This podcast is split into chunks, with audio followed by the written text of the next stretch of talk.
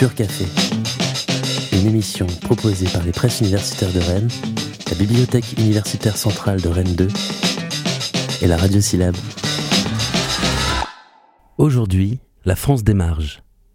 À travers 12 entrées thématiques et des éclairages ciblés, ce manuel explore les logiques de la fabrique des marges. Un ouvrage dirigé par Martine Candelier-Cabon et Solène Godin. Une rencontre animée par Brieux Bisson, doctorant en géographie. Bah, bonjour à tous, euh, merci pour votre présence. Donc on va vous exposer, euh, mon collègue et moi, à partir d'un échange euh, qu'on va réaliser ensemble, quelques éléments à partir de l'ouvrage La France marges, qui a donc été publié au PUR en 2017. Donc je me présente, donc Solène Godin, je suis maître de conférence dans le département de géographie aménagement de l'université Rennes 2 ici. Et j'ai donc euh, coordonner euh, cet ouvrage sur la France des marges, qui est un ouvrage collectif où il y a une dizaine de collègues qui ont également contribué de diverses universités, l'université Rennes 2 et euh, également extérieures, tous majoritairement géographes, mais qui abordent des thèmes assez diversifiés concernant à la fois la sociologie, aussi l'anthropologie, et une réflexion un peu générale sur les problématiques qui se posent aujourd'hui aux géographes sur cette question de la France des marges. Et donc bonjour à tous, euh, euh Brieux Bisson, je suis euh, professeur agrégé à l'université de, Rennes 2, au département de géographie également. Alors je n'avais pas contribué à, cet ouvrage-là, mais par contre euh, j'avais enseigné également et travaillé sur cette, sur cette question-là, ce qui nous amène aussi à, évoquer finalement la, question du contexte de, sortie de cet ouvrage, hein, puisque c'est un, ouvrage qui était sorti au, moment où la France des marges était une des questions au programme des concours de l'enseignement, hein, que ce soit le CAPES et l'AGREG. Et donc, euh, euh, les collègues, hein, dont ici euh, Solène Godin et puis Martine Candelier-Cabon,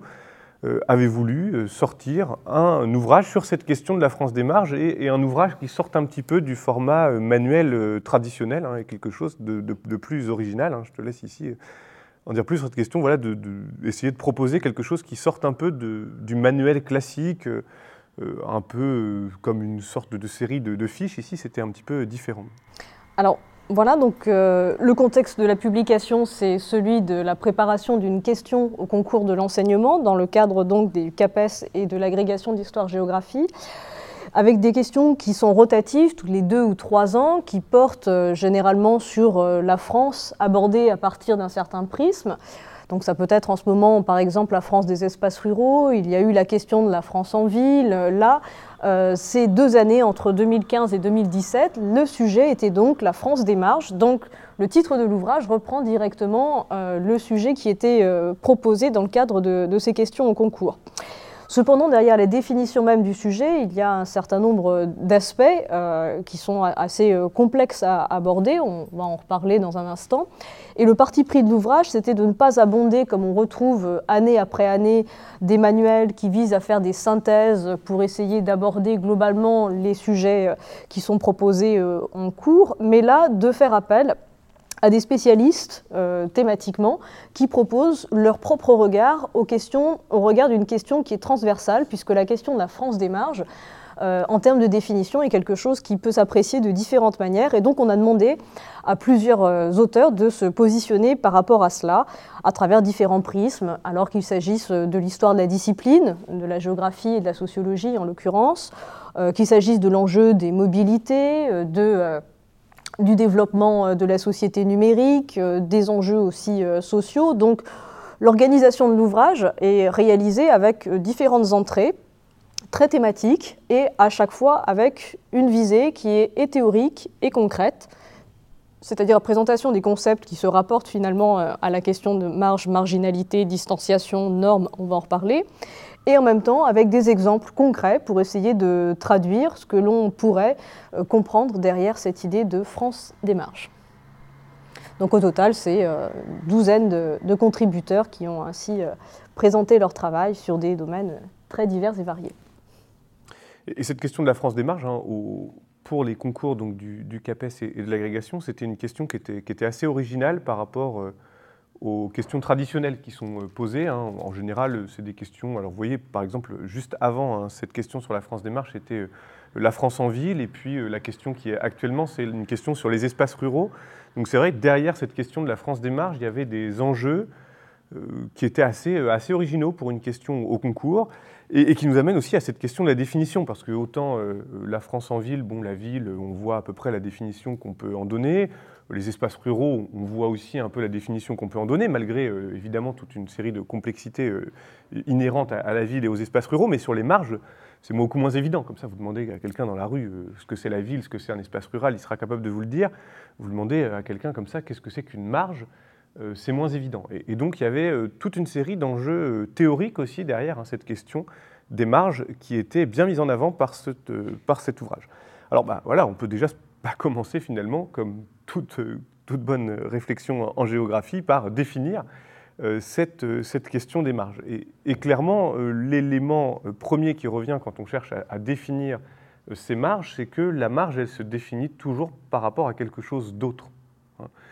Et là aussi, si on reprend euh, par exemple l'opposition par rapport à la ville, la ville, elle se définit en elle-même. La marge, elle se définit par rapport à, quelque chose d'autre. Et, qu'est-ce que c'est que ce quelque chose d'autre par rapport euh, auquel se définit la marge et, là, ça pose déjà une vraie question et une vraie difficulté. C'est que la marge peut se définir par rapport à, beaucoup de choses. Hein. Et finalement, si on, caricature un peu ou, si on, synthétise ces idées de définition, c'est que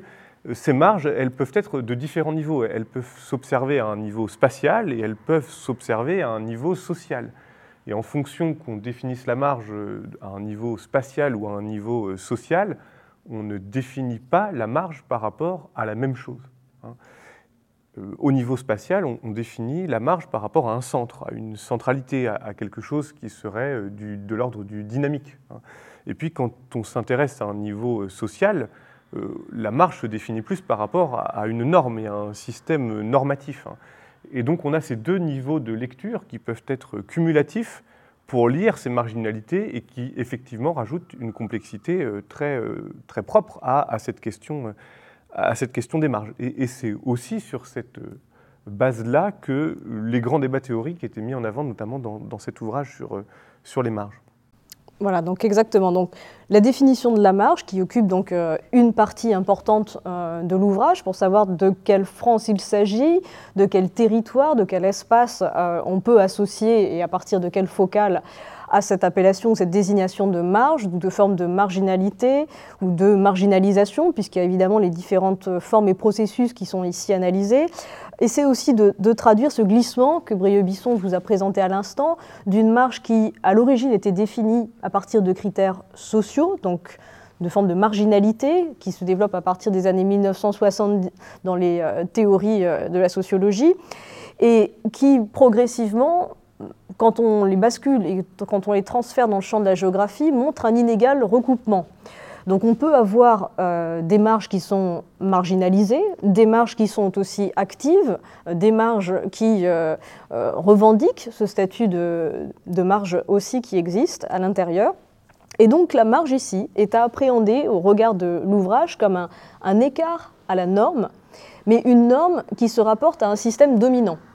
Il y a donc derrière la définition de la marge ici euh, des enjeux qui se rapportent sur la géographie qu'on appelle donc de, la domination et qui posent des questions autour de la justice sociale, de la justice spatiale et des différents rapports et lectures que, l'on peut en avoir euh, aux différentes échelles de temps euh, et d'espace ici. Ainsi, la France des marges, ce n'est pas du tout la même chose que ce qu'on pourrait qualifier en géographie de France des périphéries. Euh, il peut y avoir des périphéries qui sont particulièrement euh, intégrées ou des périphéries qui sont même parfois assez proches et on peut avoir au contraire des marginalités euh, qui cumulent des effets de périphérie ou au contraire qui sont accentuées dans leur forme de marginalité du fait de leur proximité. Vous pouvez penser aux logiques de l'exclusion urbaine, euh, où on va parler de formes de marginalité qui sont pourtant attachées à des logiques de centralité, ou au contraire des territoires qui sont éloignés, enclavés, et qui se rapporteraient à une logique de... Euh, euh, d'éloignement désirable, d'isolement désirable, de mise en valeur justement d'un certain caractère différent au rapport de ce que l'on pourrait avoir en termes de, de, proximité et de logique traditionnelle et qui font de cet éloignement ou de cet écart à, une norme un atout et, euh, et c'est donc de le faire valoir. Donc c'est toute une relecture qui est faite aujourd'hui euh, du rapport à l'espace, à l'éloignement, à la norme, euh, qui est proposée à travers la question qui était celle de, la France des marges, étant donné que le pluriel, vous avez vu, est ici extrêmement important, puisqu'il nous permet d'avoir finalement l'intégralité des, notions et puis des territoires en France qui sont ici rebalayés. Et donc vous voyez, sur cette, sur cette idée d'opposition, enfin, si ce n'est d'opposition, mais de, complémentarité ou de distinction hein, entre euh, périphérie ou, marge, pour prendre un, exemple assez, assez simple, euh, la, la, périphérie est forcément euh, spatiale. Par exemple, un espace frontalier est forcément en situation de périphérie, ne serait-ce que par définition, alors qu'il peut parfaitement être tout à fait intégré et pas du tout marginalisé. Hein. La région de Lille aujourd'hui, par exemple, à l'échelle de la France, on est sur un espace qui, a priori, est périphérique, mais qui n'est absolument pas euh, marginalisé, hein, loin s'en faut. Donc voilà un exemple pour bien illustrer hein, cette distinction entre euh, périphérie ici et marge et, la complexité qu'il y a derrière cette notion de marge et qu'il y a moins derrière cette notion, euh, cette notion de périphérie. Et puis alors, hasard un petit peu du calendrier ou de l'actualité politique française, il se trouve que cette question des marges qui était un petit peu voilà, nouvelle pour, euh, pour ces questions du CAPES en, 2016, donc elle est, elle rentrée en 2015, 2015 hein, euh, s'est trouvée un petit peu au cœur de l'actualité au début de l'année dernière, avec euh, cette crise dite des gilets jaunes, entre guillemets, qui se retrouve aussi à pouvoir être très largement investie ou, au moins débattue au regard de cette question de la France des marges. et il se trouve que voilà, cette actualité a permis aussi un rebond autour de ces questionnements sur les marginalités. Alors, suite à la sortie de, l'ouvrage, hein, mais du coup, cet ouvrage est, aussi intéressant à, lire au, prisme de ce qui a pu se passer et, se dérouler euh, par la suite. Et, notamment euh, certains débats qui agitent hein, les sphères euh, géographiques en France et puis même plus largement, notamment dans le cadre de cette crise-là, la sphère, la sphère médiatique en, général. Hein autour de cette question de fracture territoriale en France qui recoupait euh, tout à fait cette question, euh, cette question de, la France des marges, notamment avec cette cristallisation un petit peu hein, des controverses autour de certains auteurs, notamment Christophe Guilluy, hein, ici, qui est un auteur particulièrement euh, débattu en France et qui, au tournant des années 2000-2010, a sorti une série d'ouvrages, dont notamment Fracture française ou La France périphérique, qui revenaient déjà sur ces questions-là et qui ont été largement euh, débattues en, géographie. Alors effectivement, autour de cette difficile euh, désignation de ces territoires que l'on suppose être relégués, être parfois oubliés, être éloignés, il y a effectivement toute une littérature dont le champ médiatique, politique s'est saisi. Alors on peut revenir évidemment sur la France des fractures, dont vous avez entendu parler au niveau médiatique ces tout derniers jours pour l'un des premiers hommes politiques à l'avoir euh, employé et mis sur le devant de la scène, donc Jacques Chirac, hein, avec euh, euh, déjà cette question qui se posait au milieu des années 1990 et qui ensuite a été non pas occultée, mais en tout cas n'a pas conduit à être forcément mobilisé tout de suite, ni dans le champ des analyses, ni dans le discours politique, à la fin des années 1990 et début des années 2000, mais qui réapparaît sous la plume euh, d'un certain nombre d'auteurs, dont Christophe Guilly, à travers son discours sur ce qu'on entend par la France périphérique. Alors cette France périphérique, telle que euh, l'a définie Christophe Guilly, a fait couler beaucoup d'encre, euh, chez les géographes notamment, mais pas seulement, dans les discours politiques et médiatiques. Christophe Guilly est sans doute un des géographes qui a été le plus médiatisé avant même la crise ou l'épisode des Gilets jaunes autour de ce discours qui voudrait ou qui défend la thèse que euh, l'éloignement, l'éloignement des centres-villes, des centres métropolitains, serait à l'origine d'une exclusion, d'une forme de relégation et expliquerait notamment des sentiments de repli qui peuvent être attachés aux espaces éloignés de la ville, périurbains, euh, qui souffriraient d'indicateurs sociodémographiques euh, défavorables et expliquerait des votes euh, de repli identitaire, notamment à l'époque Front National ou Rassemblement National aujourd'hui. Et donc, euh, ces théories, alors qui sont euh, évidemment un peu plus complexes que ce qu'on vous en dit euh, là aujourd'hui, essaieraient d'associer la mise en périphérie, l'éloignement des centralités métropolitaines avec cette, difficulté sociale et également ses, choix de vie et ses choix politiques. Derrière la thèse de Christophe Guilly sur une logique d'association entre un territoire et une logique de vote et des modes de vie, il y a en réalité une très grande diversité d'appréciations euh, qui peuvent être euh, mobilisées aujourd'hui. Euh, derrière cette France périphérique, donc éloignée des villes, euh, le discours a souvent été un peu réducteur. Si on prend un exemple à Rennes, euh, qui voudrait qu'effectivement, à mesure que l'on s'éloigne de la ville, on ait un gradient socio-spatial, euh, c'est occulté que la première couronne rennaise a aujourd'hui,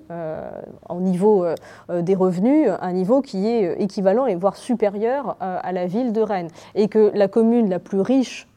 que l'on retrouve sur la métropole rennaise, c'est une commune périurbaine, c'est Saint-Grégoire. Donc, effectivement, ce, gradient d'éloignement à la ville mérite d'être apprécié avec beaucoup de nuances. Les taux de chômage sont également aussi beaucoup plus forts dans les centres-villes et euh, au sein des métropoles que ce que l'on peut retrouver dans les espaces périurbains. Et tout un certain nombre d'autres indicateurs méritent aussi d'être euh, balayés, d'être revus au regard des, nouveaux enjeux que l'on a aujourd'hui, notamment l'éloignement euh, de l'emploi, des lieux de vie. Euh, il y a un chiffre que j'aime bien rappeler souvent, euh, c'est que 60% aujourd'hui de la population française ne fait pas partie de la catégorie population active. Donc cette question de l'éloignement au lieu d'activité ne se pose pas du tout de la même manière pour tous les Français et on ne peut pas avoir comme seul critère euh, d'intégration la centralité, la centralité urbaine. Il en existe aujourd'hui de différentes formes et à différents niveaux. Et c'est justement, vous voyez, derrière l'idée de marge comme rapport à une norme, et cette norme pouvant être débattue et plurielle, que l'on souhaite ici euh, complexifier le débat sur cette France périphérique où le seul gradient d'éloignement à la ville, qui serait un éloignement euh, subi et contraint, montre qu'en réalité, derrière, vous avez une très grande diversité de, de configurations territoriales, surtout aujourd'hui, alors que vous êtes sur la France euh, des mobilités, euh, euh, d'espaces aussi qui peuvent fonctionner avec d'autres logiques, de renaissance rurale pour certains qui la défendent comme telle, ou encore avec un, rapport au numérique qui fait un peu basculer les logiques d'intégration. Par exemple, vous avez à l'intérieur de, de, cet ouvrage un chapitre qui porte justement sur les formes de marginalité intégrées par le numérique d'une intégration de la marge au regard du numérique et qui renverse l'ordre de, de valeur tel que l'on peut euh, l'apprécier traditionnellement. Et, pour autant, euh, du coup, pour rebondir sur ce que tu dis, est-ce que euh, la, métropolisation, comme, comme processus de, concentration des hommes, des richesses et des activités au sein des grandes métropoles, ne conduit pas à produire finalement de la marginalité? C'est une question aussi qu'on peut se poser actuellement, parce qu'effectivement, ce processus de métropolisation est actuellement un processus très très fort ou qui structure très fortement l'évolution de nos territoires euh, à l'échelle française. Alors là, par exemple, dans l'article, dans le chapitre euh, de Didier Despont sur euh, la France des marges, qui travaille notamment sur la question des quartiers prioritaires de la politique de la ville, donc ceux pour lesquels des dispositifs d'exception sont mis en place à cause d'indicateurs de précarité, d'indicateurs économiques notamment traduisant des difficultés. Eh bien, ces indicateurs qui euh, euh, aujourd'hui sont réalisés à partir uniquement d'un critère économique, c'est-à-dire avec un carroyage qui est appliqué euh, à l'échelle du territoire français où on identifie sur des carreaux qui sont de 200 mètres sur 200 mètres les ménages qui vivent avec un niveau de revenu inférieur à 60% du revenu médian, eh bien on s'aperçoit que cette géographie, qui est censée être la géographie de la pauvreté, euh, traduit de manière très imparfaite cette idée de la France périphérique. Et qu'on se retrouve effectivement avec des logiques, des formes de pauvreté et d'exclusion en plein centre des métropoles, et elles-mêmes d'ailleurs participant à des formes de relégation à des échelles parfois très fines et qu'au contraire, si on regarde les espaces ruraux, la géographie de la pauvreté dans les espaces ruraux prend aujourd'hui euh, des formes extrêmement diverses. Euh, on pourrait considérer quasiment en tâche euh, de panthère sur le territoire et qu'il est très difficile d'avoir un gradient établi au regard de cela. Alors parfois ça fonctionne, la, thèse de la France périphérique fonctionne parfois avec un véritable gradient socio-spatial d'éloignement des catégories populaires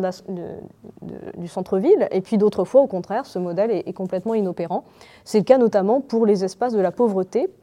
puisqu'on ne rappelle pas suffisamment sans doute que les espaces périurbains dont il est souvent question et qui sont au cœur de la crise des Gilets jaunes, de la question des espaces périphériques, il n'y a pas que l'espace rural, il y a aussi beaucoup les espaces périurbains qui ont été débattus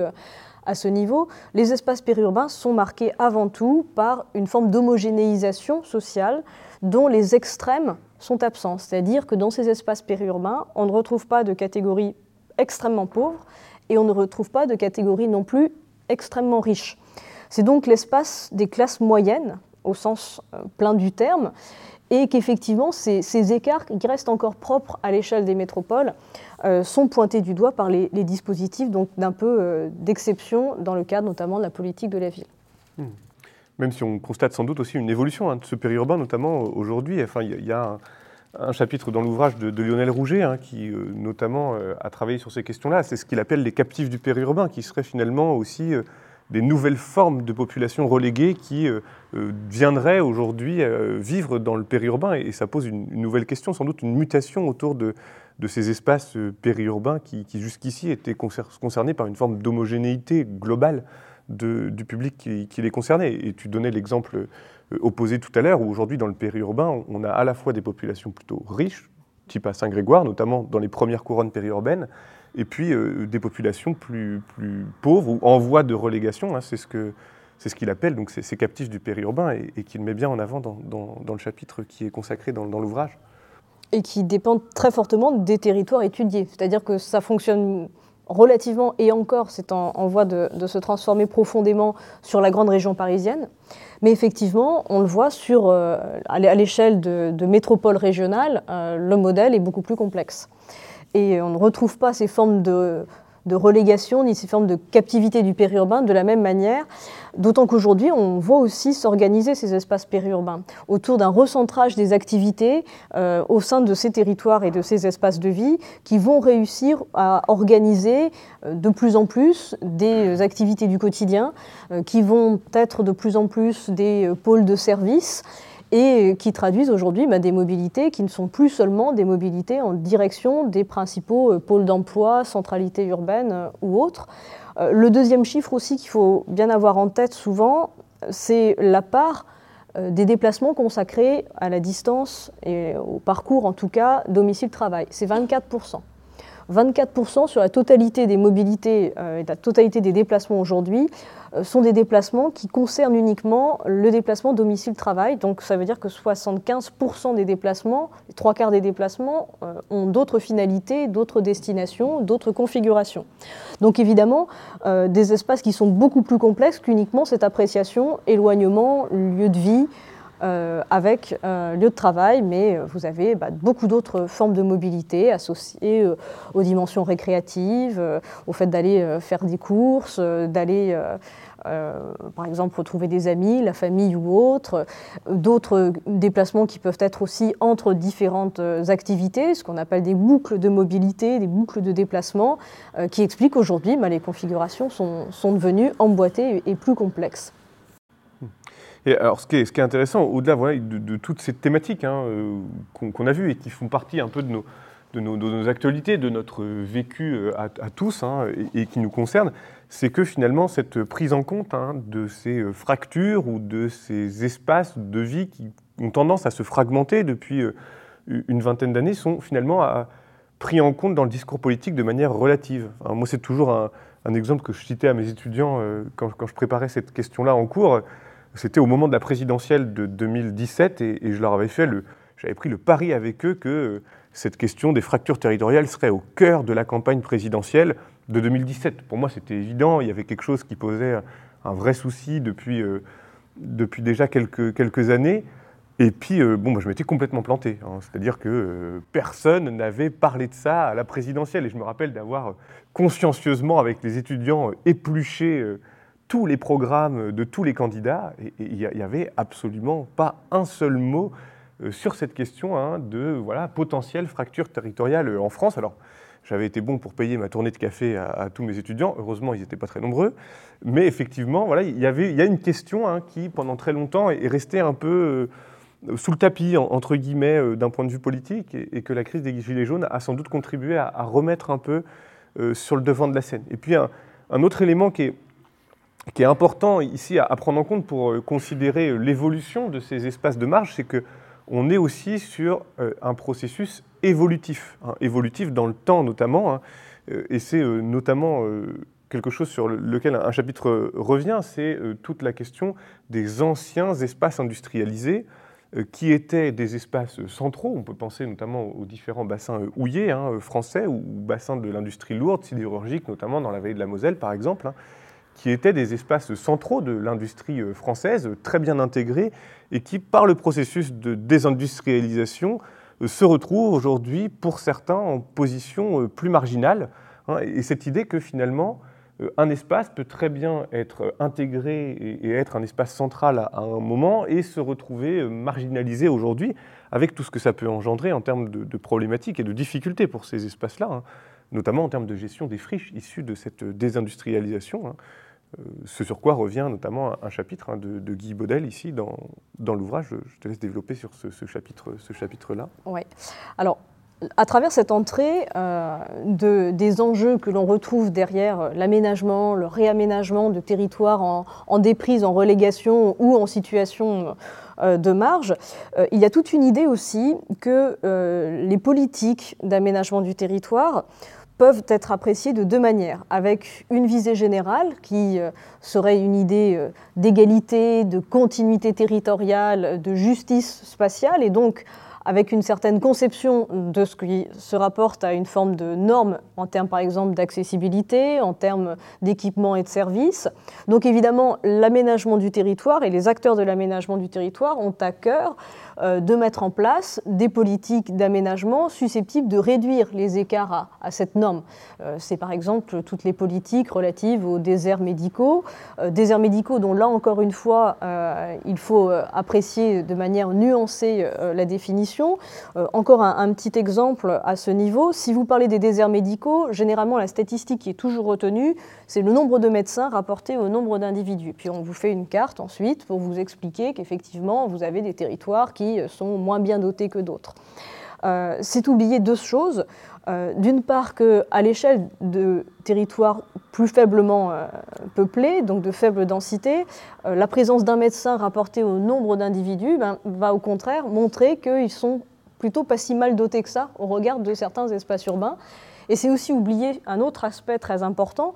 c'est l'accessibilité y compris euh, physique et, très souvent aussi social, qui fait que des fois, la distance de 2-3 km peut être un handicap lourd, notamment pour des espaces en situation de vieillissement, avec des populations ayant euh, des difficultés à, se déplacer, sans service de transport en commun. Euh, ou autre. Donc c'est à la fois repenser les logiques de l'aménagement du territoire qui visent à la réduction des formes de marge et de marginalité au regard de l'adaptation d'une norme, mais c'est également comprendre que les choix d'aménagement du territoire sont eux-mêmes parfois producteurs de normes et du coup de marginalisation et de marge, par les logiques qui peuvent être mises en place. Alors ça, c'était vrai en l'occurrence ici, donc soit on réduit l'écart à la norme, c'est le cas des espaces en reconversion, dont tu parlais à l'instant, euh, on essaie d'appliquer une norme, une norme d'accès par exemple, euh, c'est le cas euh, pour les déserts médicaux, et puis on a également aussi un rapport à la norme qui peut être négocié, différencié. On peut penser par exemple au cas des espaces souvent ruraux qui se trouvent être intégrés ou à proximité de parcs naturels régionaux ou, dont la, la dynamique spécifique environnementale euh, justifie encore une fois de mesures considérées euh, comme d'exception et qui peuvent à la fois contribuer soit des formes et des logiques de dynamisation. La création d'un parc, bah, c'est générer des formes d'activité euh, touristique, une certaine attractivité, une reconnaissance, une identité. mais c'est aussi en limiter les formes de développement par tout un ensemble de réglementations qui s'y rattachent. Et donc, au-delà de ces espaces, évidemment, vous voyez, les questions se posent donc à, différents niveaux, à différentes échelles, et on revient bien hein, sur cette importance aussi de considérer la marge en, fonction, en fonction des, échelles et, des types de populations qui sont, qui sont concernées. Et puis, alors, euh, autre élément qui est, abordé euh, dans, cette, dans cet ouvrage, c'est bah, bien sûr la question de l'outre-mer, qui finalement, euh, l'Europe les définit comme telle, en, situation ultra périphérique par rapport au territoire européen et sur lesquels cette question des marges se pose avec une insistance toute particulière. Ça avait d'ailleurs été un, des, un des sujets de, proposés au concours, hein, sur cette question de, euh, des euh, DROM, euh, et donc départements et régions d'outre-mer, liés aux marges et qui posent aujourd'hui des, vraies questions, hein, là aussi, qui reviennent régulièrement dans l'actualité avec toutes les crises sociales qu'on a pu avoir ces dernières années, que ce soit à Mayotte récemment ou en Guyane il y a un petit peu plus longtemps. Et, c'est aussi un, des aspects sur lequel cet ouvrage, ouvrage revient et, qui est un aspect fondamental et qui finalement traverse les décennies écoulées et qui traversera sans doute les décennies à venir avec une cumulation de niveaux de marginalité euh, sur ces espaces-là, liés notamment, euh, pour certains, à des difficultés euh, d'accès, avec parfois, hein, là encore, des formes de marginalité emboîtée, c'est-à-dire effectivement la Guadeloupe en général, ou la Martinique en général, ou Mayotte en général, sont en situation ultra-périphérique par rapport à la France, et la question de l'accessibilité se pose par rapport à la France, mais quand vous regardez à l'échelle de ces espaces-là, vous avez euh, là aussi des espaces qui se retrouvent marginalisés par rapport au, cœur de cette île même. Hein. Pour l'exemple de la Guadeloupe, ça marche très bien pour euh, Marie-Galante notamment. Marie-Galante, vous savez, c'est une île qui est au large de Pointe-à-Pitre. Vous êtes à Marie-Galante, vous êtes à, non seulement à euh, plusieurs heures d'avion de la métropole, mais après vous êtes en plus à, une heure de bateau de Pointe-à-Pitre. Et une fois que vous êtes à Marie-Galante, vous êtes potentiellement ensuite à une demi-heure des points les plus reculés de l'île. Donc vous voyez comment euh, ces, systèmes de, marginalité peuvent aussi s'emboîter à, des niveaux euh, spatiaux jusqu'à euh, finalement faire émerger des espaces qui se retrouvent dans des positions ultra marginalisées, hein, entre guillemets, avec toutes les difficultés que, que ça peut poser. Donc importance hein, voilà, des échelles à laquelle on envisage ces marges et puis de, parfois de ces emboîtements de marginalité à la fois spatiale et sociale à différents niveaux qui sont très très importantes à, prendre, à prendre en compte. Bah, c'est euh, donc exactement ce que tu résumes ici et qu'on retrouve dans euh, le texte qui est celui de Jean-Christophe Gay euh, dans, dans, cet ouvrage, qui montre que justement cette accumulation de formes de marginalité ou d'échelles de marginalité que l'on peut lire à différents degrés justifie des politiques et des systèmes administratifs qui sont pour le coup négociés, dérogatoires, qui ne donnent pas lieu du coup à la même organisation et et permettent de concevoir la différence et donc l'écart à la norme tel que l'on se la présente euh, dans le système métropolitain, autrement dit avec une autre organisation représentative, une autre euh, configuration aussi euh, de l'administration et de son fonctionnement. La France des marges, un ouvrage dirigé par Martine Candelier-Cabon et Solène Godin, une rencontre animée par Brieux Bisson, doctorant en géographie. Pur Café une émission proposée par les presses universitaires de Rennes, la Bibliothèque universitaire centrale de Rennes 2 et la Radio Syllabe.